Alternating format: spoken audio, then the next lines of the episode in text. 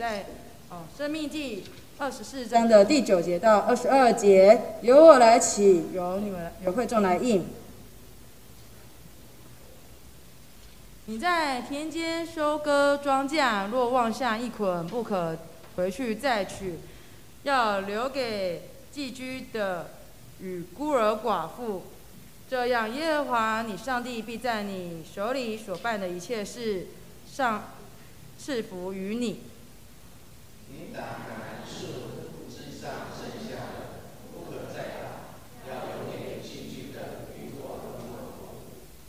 你在葡萄园的葡萄所剩下的不可再摘，要留给寄居的与孤儿寡妇。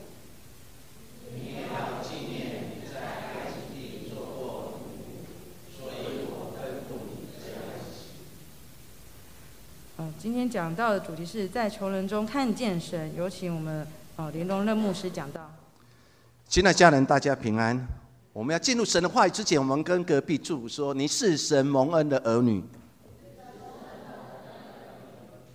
我们都是神所赐蒙恩的儿女。愿神的赐福与我们同在。我们要进入神的话语之前，我们再一次来做一个祷告。父神，我们为了过去所经历每一天而献上感谢。我们常常认为自己很不好，自己很不 OK。其实我们是神蒙恩的儿女，我们相信我们是神所赐福的。我们在神所赐的国度当中成长跟茁壮，也让你的话语成为我们的脚前灯跟路上光。再次用你的话语成为我们安慰，成为我们鼓励，成为我们提醒，将一切荣耀归给你。祷告奉耶稣的名，阿门。我们生活在现今环境当中，我们难免会看到富有的人，也会看到穷苦的人。我们常常看到一些事情，让我们觉得心里很不平安的时候，我们是置之而不理，还是我们会向前去协助？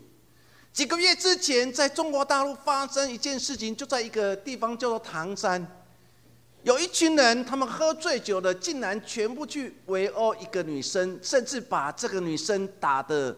然后遍体鳞伤，可是，在旁边很多人竟然没有人打电话，竟然也没有人去解围，让这个喝醉酒的九个男人用拳头，然后修理这个没有任何反抗能力的女孩子。这件事情在中国的产生了很大的冲击。大家所有的焦点都指向了这些施暴的九个人，也指向那些看见施暴的人，竟然没有人去伸手去帮助这个可怜的女生。其实你看到这个社会新闻当中，有时候反省我们现在环境，或许也是如此，不是吗？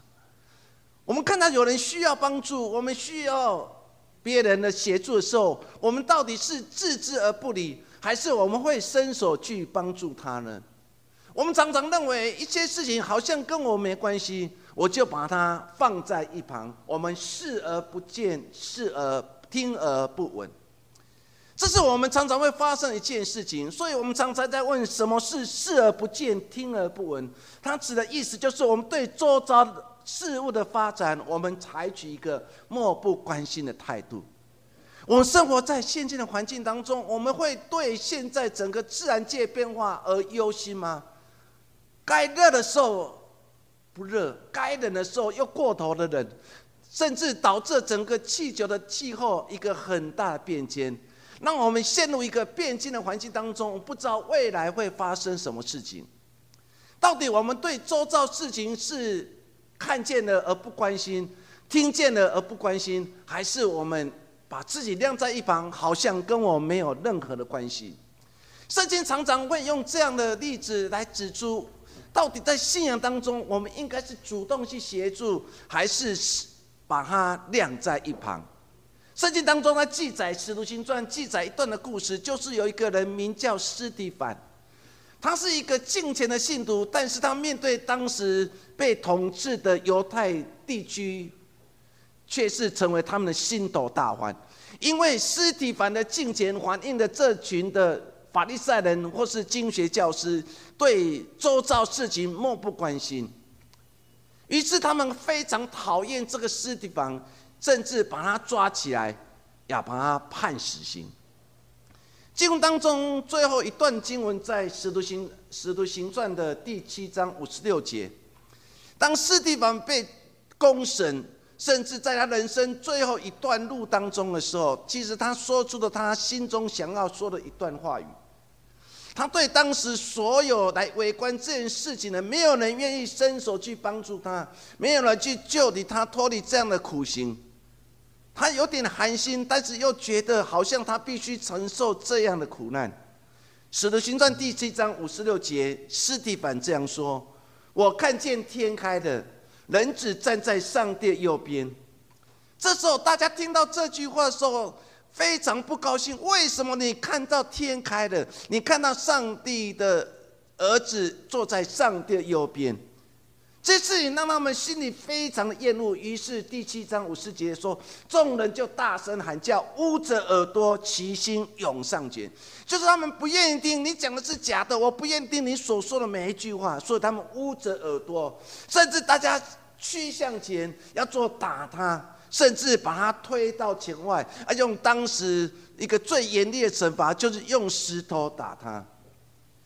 到第章。第七章五十八节的时候，他这样说：“把他推到城外，用石头打他。做见证的人把衣裳放在一个少年人名叫扫罗的脚前。他们正用石头打的时候，斯蒂凡呼吁主说：‘求主耶稣接收我的灵魂。’第七章六十节说，又跪下大声喊着说：‘主啊，不要将罪这个罪归给他们。’说了这话就睡了。”扫罗也喜悦他被害，亲爱的家人，这是第一次出现扫罗这个人在整个事件里面。这件事情当中，尸体完被殴打、被石头打死的事件当中，很多人看见，很多人亲眼听、亲耳听见。斯蒂凡所说的话说：“我已经看见了人子站在上帝的右边。”这是一句提醒的话，要他们谨守他们信仰。可是所有人竟然捂着耳朵不愿去听，因为他不愿意相信斯蒂凡所说的是真理的话。亲爱的家人，有时候我们在说真理的话、对的话，可是有时候别人不喜欢听，如同斯蒂凡一样。于是大家不愿意听，甚至把他推到城外，啊，用最后一击就把施蒂王给打死了。他们把施蒂王衣服就脱起来，然后就扔在一个少年人名叫扫罗的脚前。当施蒂王被用石头打死之前，他竟然说：“父啊，父啊，我的主啊，不要将这罪归给他们。”真的假的？当你看到这样的经文当中的时候，我们看到斯蒂凡对周遭事情、对灵魂的得救，甚至对那些还在罪恶当中行走犹太人，他内心很大忧虑。因此，他在父前对父说：“父啊，赦免他们，因为他们不认识你，他不接纳你。神啊，求你接接纳我的灵魂，甚至原谅这些人。”反观在一旁的扫罗。年轻的扫罗却欢喜这位当时为了真理而辩护被打死的斯蒂凡的事而感到高兴。年轻的扫罗还会遇见主之前，就是常常视而不见、听而不闻。他对周遭事情是没有任何兴趣的，他只是想维护当时犹太教非常光荣的传统。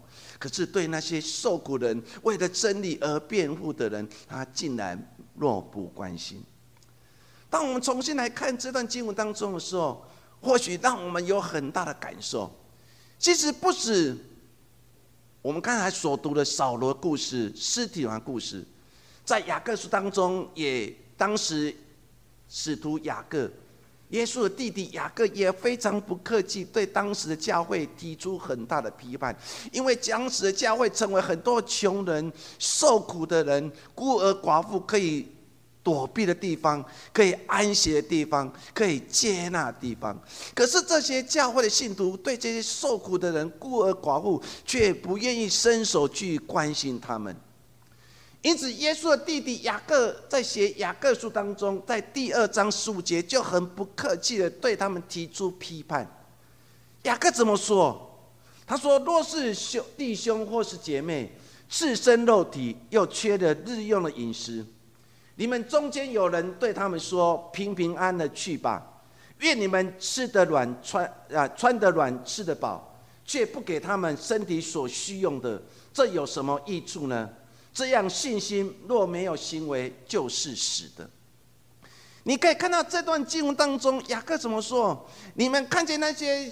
穷苦的人，看那些赤身肉体的人，看他们没有日用饮食，他们进入神的教会，他期待有人去关心他们，有人分享他生命当中所有一切，甚至把日用饮食分享给他们。可是当时的教会的信徒，没有了一个人愿意伸手去帮助他。他们怎么说？啊，平安哦，平安哦，愿你们平安去吧，愿你们吃的饱足，然后穿的温暖。这句话对当时的教会有一个很大的批判，甚至最后一段话说：“你们却不给他们身体所需用的饮食，这有什么益处呢？”最后雅各说：“信心若没有行为，是死的。”简单来说，就是当我们领受的真理，当我们从神的话语得到帮助的时候，我们要把这些话语化为行动来见证出来。如同我们刚才所读的新的诫命当中，若我们彼此相爱，众人因此就认出我们就是耶稣基督的门徒。信仰告白他讲一句话，就是不是只有听，不是只有说，信仰最重要的就是把你的听、你的说化为行动来实践出来。我们今天所读的生命经当中，若好好去读。摩西的律例跟典章，你会看到很多令人感动的事情。我以前很少会注意这些条例，因为这觉得这些条例好像是活在当时的摩西的年代当中，对现今我们却好像搭不上关系。可是当我好好去读摩西的律例跟典章之后，我从这段经文当中有很多的提醒。摩西在这个地方特别提到有三种人。第一种人叫做寄居的，第二种人叫做孤儿，第三人就是寡妇。这三种人在当时犹太的社会当中是没有任何土地的，他们也是当时的族群当中很容易被欺压的一群。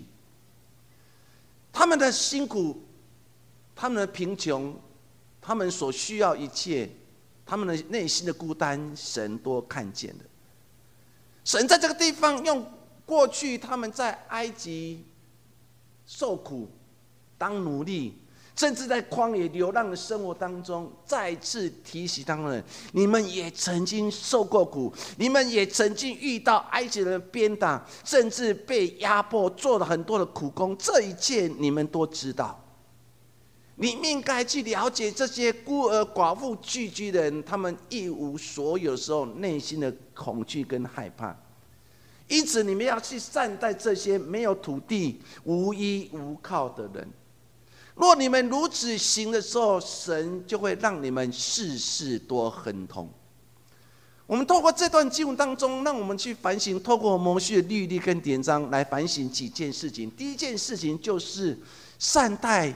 每一个受苦的人，二四章十九节到二十一节，我们再次来看这段经文所说的。他说：“你在田间收割庄稼，若忘下一捆，不可回去再取，要留给寄居的与孤儿寡妇。你打橄榄树枝上剩下的，不可再打，要留给寄居的与孤儿寡妇。”二十一节说：“你摘葡萄园的葡萄所剩下的，不可再摘，要留给寄居的与孤儿寡妇。”经文当中特别提到三件犹太人的日常生活当中最重要三件事情，跟他们生活是息息相关，跟他们日用饮食是息息相关。第一件事情就是收割光庄稼。第二个就是他们非常重要经济作物就是橄榄，第三个就是他们常常所需要的葡萄树。特别提到这三件犹太人生命当中不可或缺的，摩西再次在他的律例典章当中再次提醒说：你们日用饮食当中最重要三件事情，你们拥有的，可是你们却看见这些没有的人，你们没有人愿意伸手去关心他们。你们要留一些，让他们继续存活下去。经文当中还有一句话一直在出现，那就是留给留给。原文当中留给是什么意思？其实它带有就是属于的。上帝的律例是充满了怜悯，充满了爱。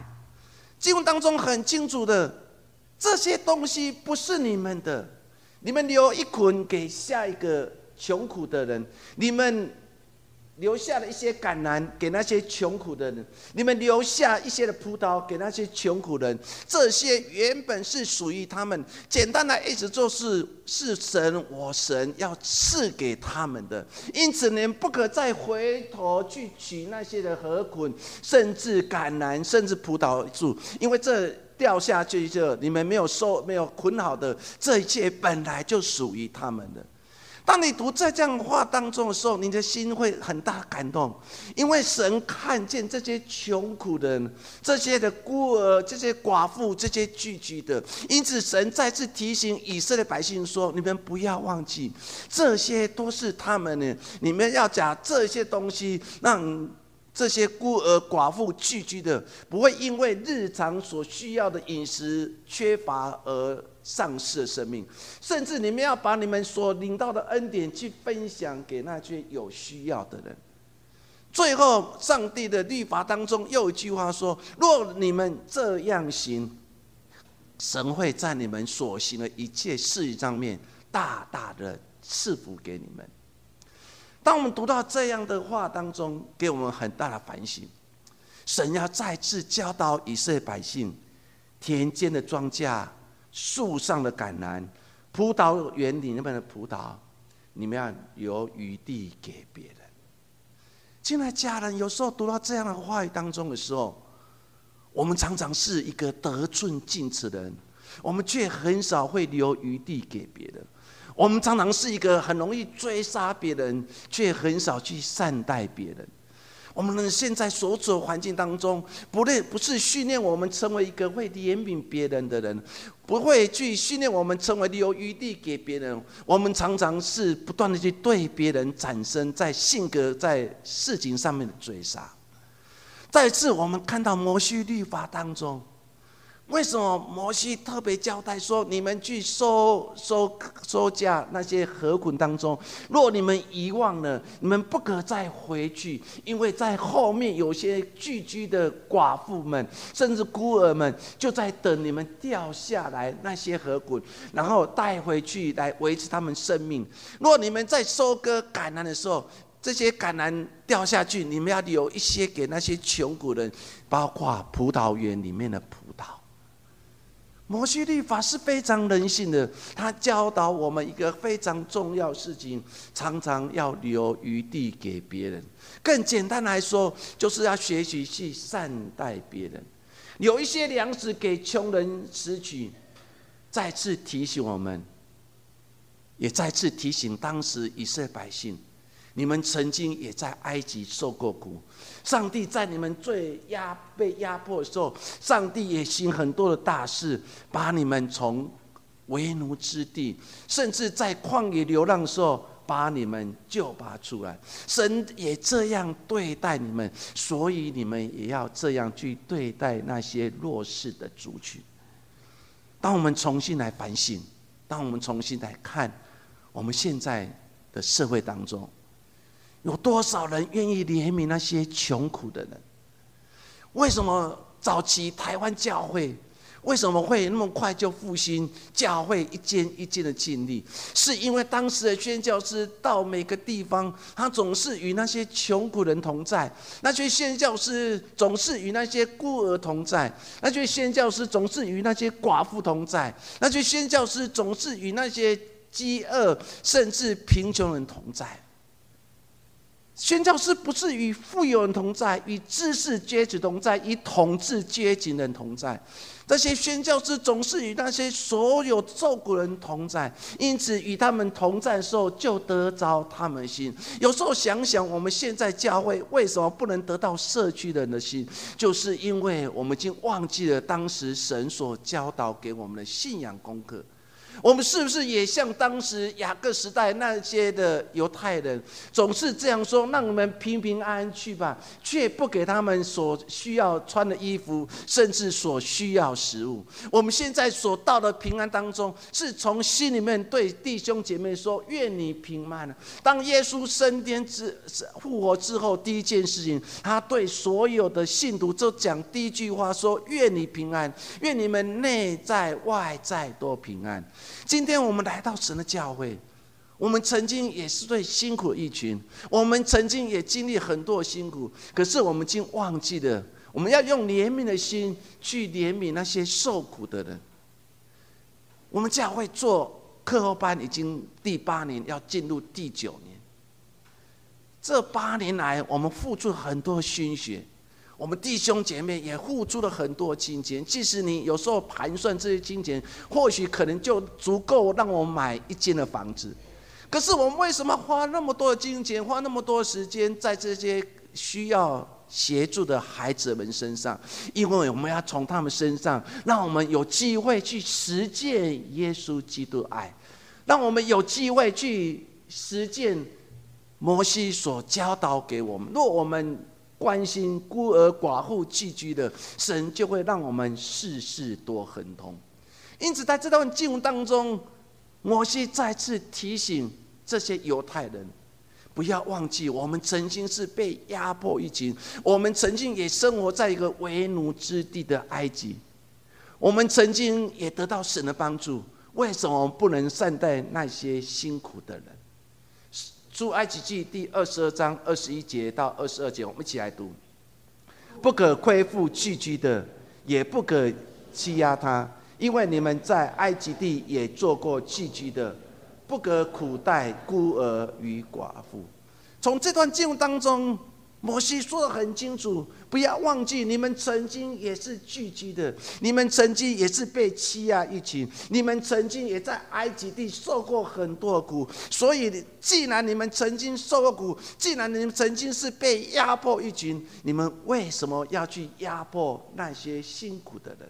可惜，现代的以色列已经忘记了，他们曾经是被压迫一群，他们用他们的手段去压迫那些穷苦的巴勒斯坦人。我们曾经是被压迫人，可是当我们得到权力之后，我们却忘记了，我们同样用权力去压迫那些穷苦的人。某些的律法当中很清楚提醒到，不要忘记，你们过去也是被压迫一群，被欺压一群，你们过去也是流浪一群，但是神的大能临到你们身上，把你们从埃及地领出来了，让你们从被压迫当中被释放了。请你用这样同理的心去关心、去善待每一个辛苦的人。更多后书第九章第十一节，我们一起来读：叫你们凡事富足，可以多多施舍，就借着我们使感谢归于神。保罗在提醒当时更多教会，你们富有了，因为当时更多城市前所未有的富有环境，教会也享受那物质生活，甚至教会里面吃喝玩乐样样都不缺。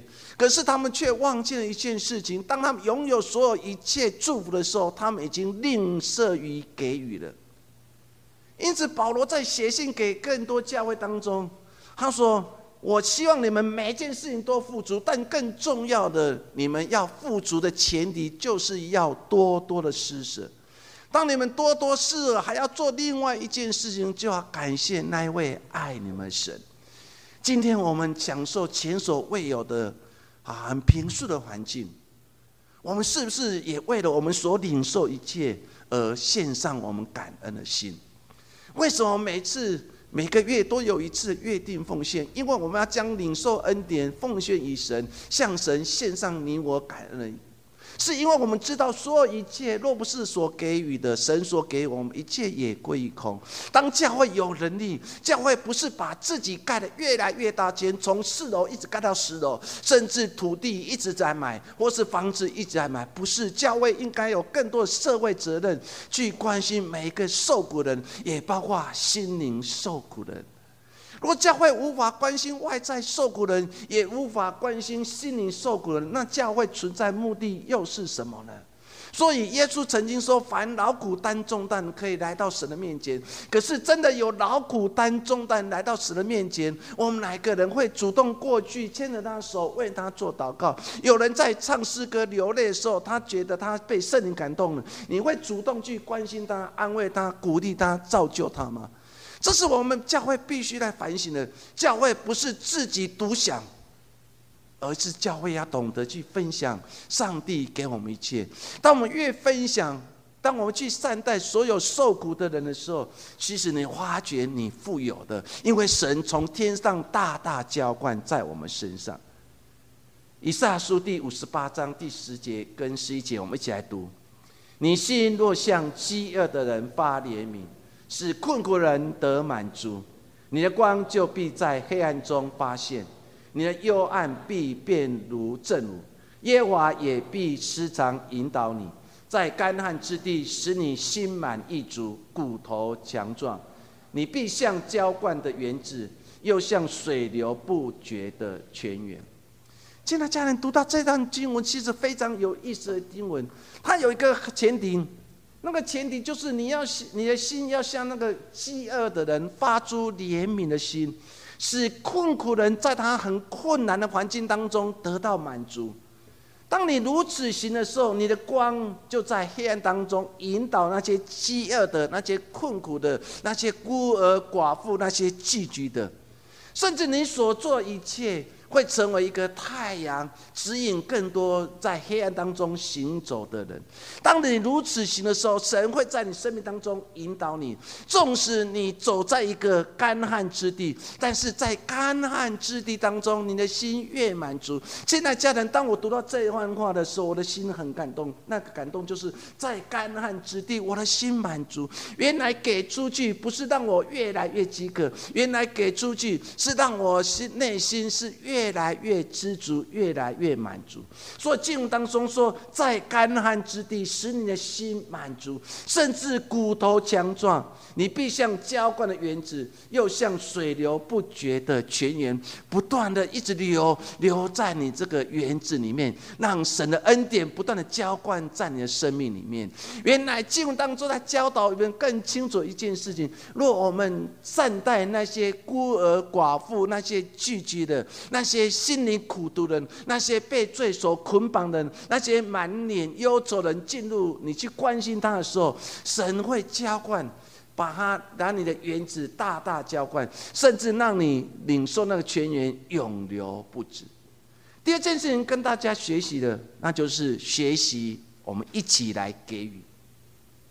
经文当中说的很清楚，神教导我们的功课，那就上帝关心孤儿寡妇。他透过富有地主提供土地所生的庄稼、橄榄树的果子、葡萄树的葡萄，来给予孤儿寡妇生活的所需。现在家人去读这段经文，其实它有两个含义。第一个含义就是对那些富有的人。神不是对那富有人产生批判，他对那个富有人也献上感谢。他说：“你们富有了，所以当你们富有的时候，若掉下一卷河捆，你不要去回头捡；当你们在收取橄榄树的橄榄掉了一些，你们不要去收取；当你们在收取葡萄园里面的葡萄有掉了一些葡萄，你们不要收取。你们富有的，你们要留给一些给那些聚居孤儿寡妇来收取。”这是第一个含义，他在鼓励这些的富有人也要懂得去给予，给予那些孤儿寡妇聚居的，让他们在生活甚至物质上面没有任何的缺乏。第二个含义就是对那些孤儿寡妇聚居的放心，我们是一个爱的团体。我们在收割的过程当中，那些富有的人会留河捆给你们，那些富有人会留橄榄给你们，那些富有的人会留葡萄给你们。所以你们只要在那后面静静等待，你们就会一无所缺。都当你读完这段话语当中，也对我们现在基督徒有很大的提醒。当你富有的时候，神也给你一个很大功课，就是给予。当你在困难环境、内在很多的苦的时候，不要认为你自己很孤单，因为神也在意你，因为神在意每个受苦的人，神在意每个需要帮助的人。若富有的人也多人如此行的时候，上帝的恩典就会大大的浇灌。这是摩西律法当中在教导人一个非常重要功课，就是给予。因此，越得到上帝的祝福，我们应该越去学习去帮助别人，然后一起分享上帝在我们生命当中的恩典。有一本书叫做《给予》，这本书当中的开头的时候，他讲了一段话，他说：“世界上有两种人，一种人是给予的人，一种人就是接受的人，而真正快乐的，就是给出去的人。”有时候想想，我们现在环境不就是也有这样二分法吗？这时代当中有给予的人，但是也有接受的。到底我们要成为哪一种人？我们常常很期待自己就是一个接受的人。我希望接受别人恩典、恩宠，我希望得到上帝恩典。我们常常希望成为一个接受人，但是我们却不愿意成为一个付出人。我们现在的孩子面对最大问题，那就是他们已经习惯接受的，他们已经忘记了给予的，他们领受恩典的，却很少愿意给出去的。我们在教会里面学习成长，我们领受上帝的恩典，我们愿意给予吗？我们愿意把我们所领受的恩典给予吗？我有好的歌喉。我可愿意把这个好的歌喉来献出我的声音，来荣耀归给神？我很容易去关心别人，我愿意把这个关心，然后成为服饰，去关心那些需要被关心的人吗？我今天我成为一个被帮助者，当有一天我成为一个有能力的人，我是不是也可以如此去给予、去关心所有受苦的人？台湾人很喜欢讲一句话，那就是“家人一靠，海人一道”。他教导一个很重要功课，就是我们领受恩典，我们有一天也要学习把这样恩典分享出去。我最近接受呃接触到一个老板，其实就是阿寿皮鞋的老板。阿寿皮鞋的老板，他曾经是一个很辛苦。很努力，然后成为一个一个修鞋人，然后学习在休息的过程当中，也面对很多压迫。他家境非常辛苦，可是当有一天他借助信仰，他觉得生命当中原来最快乐一件事情，那就是给予出去。因此，当他事业亨通之后，他把他的孩子啊养大成人，甚至把事业交给他孩子后，他开始把他上帝所给他的恩典，他一一的去分享。若有一次你到东山，你去看到有个图书馆，那就是阿寿皮鞋老板，他把他的钱奉献了一半以上盖一个图书馆，其目的就是让每个失学的孩子，让每一个家里没有一个好读书环境的孩子，不要像他过去一样没有读过书，甚至被很多欺负。他期待很多孩子可以在一个困难环当中，依然可以去读一些的话语书籍。他领受了，他分享出去。他常常讲的一句话就是：“家人一靠，海人一道。”我要成为一个学习付出人，在我生命最后一刻的时候，亲爱家人，越付出，你会觉得生命当中越满足。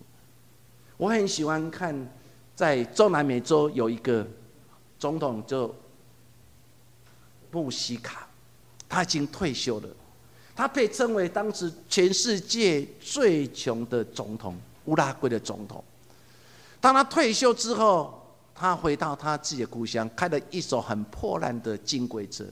甚至他当上总统的时候，他也不需要护卫，他也是开着这个二手的金龟车，然后到总统府去上班。他把他总统的薪水九成都全部捐出来，然后去关心所有受苦的人。当他总统下任之后，有很多的退休金，他拒领这些退休金，说：“你们把这些退休金完全奉献出来，给那些孤儿寡妇跟寄居的。”在他书当中曾经说过一句话。因为有人笑他说：“你是最穷的总统。”可穆西卡这样说：“我并不是最穷的总统，最穷的总统，最穷的人就是那些需要很多钱去过生活的人，这些人才是最穷的。”他不认为他自己最穷，因为其实他是富有的。虽然他捐献了百分之九十的薪水出去，可是看待那些穷苦的人。看那些孤儿寡妇被满足的时候，他很欣喜的。亲爱家人，你到底是最穷的，还是最有钱的呢？求神给你有一些的看见。我很喜欢德雷莎修女有一个祷告词，这个祷告词这样说：耶稣，我受苦了，主，愿你赐我恩典，让我今天每一天。都透过这些久病的人看见你，在我服侍他们的时候，让我能服侍到你。就算遇到那些苛要求苛刻、不合理的人，求你也让我认出你，然后照样，然后能够照样说：我受苦的耶稣啊，我服侍你是多么甘甜啊！这是每一天，德雷莎修女。他自己的祷告词，他每天重复这个祷告词。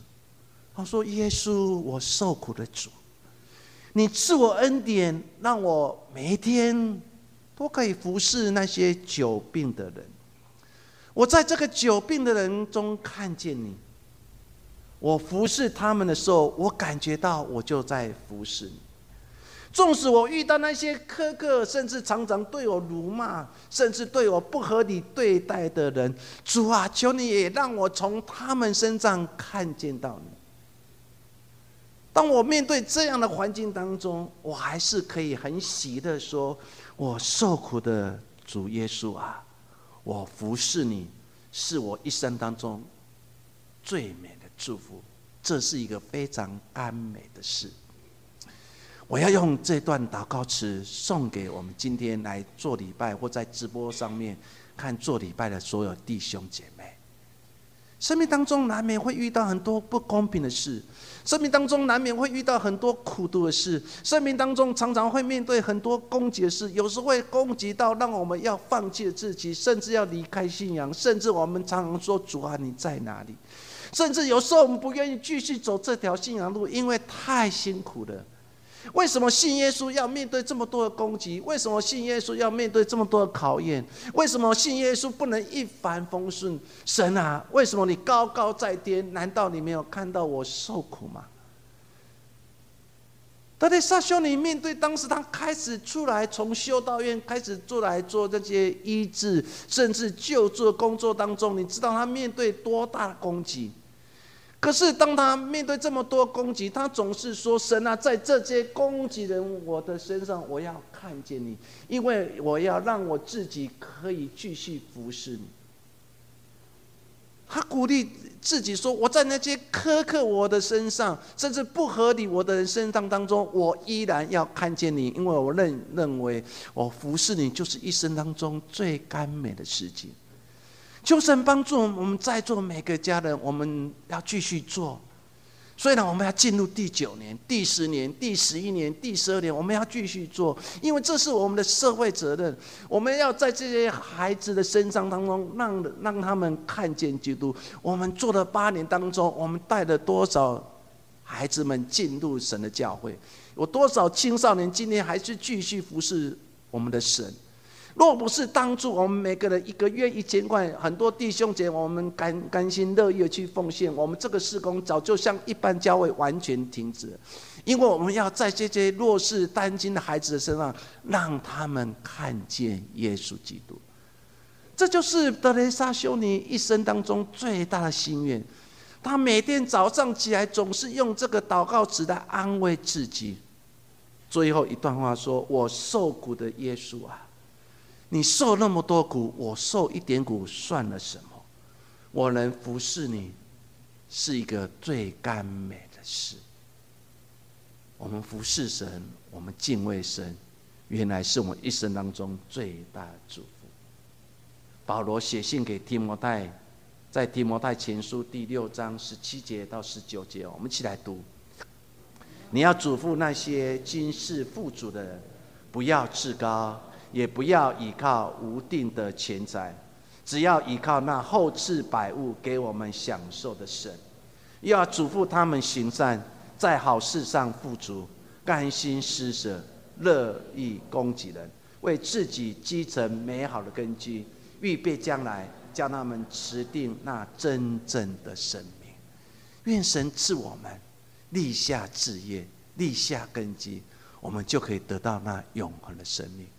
关心那些弱势的人，让我们在这些穷苦人身上，在那些寄居人身上，在那些孤儿寡妇的身上，我们依然的可以看见了神。愿神赐予我们。我们来做个祷告。父神，谢谢你。或许这个主题在四十年当中会感动很多人，因为当时的教会充满的寄居的孤儿、寡妇、贫苦的人。但过了四十年，我们的教会已经忘记了应有的社会责任。我们喜欢盖高耸礼拜堂。我们喜欢听好的音响，好的诗班唱的诗歌，好的静脉赞美，好的乐器。但是我们却不再看见那些孤儿寡妇。我们只是说愿你平安，却吝于伸手去分享我所拥有的。主啊，谢谢你！我要为这个八年来，将近九年来。很多弟兄姐妹在最辛苦的时候，他们愿意来支持教会做社会责任，他们支持这样的事工，让教会可以有能力去关心孤儿寡妇、跟些穷苦的人。主耶稣，我们谢谢你，我们相信我们可以在富有的人身上看见神，我们可以在平凡的人当中看见神。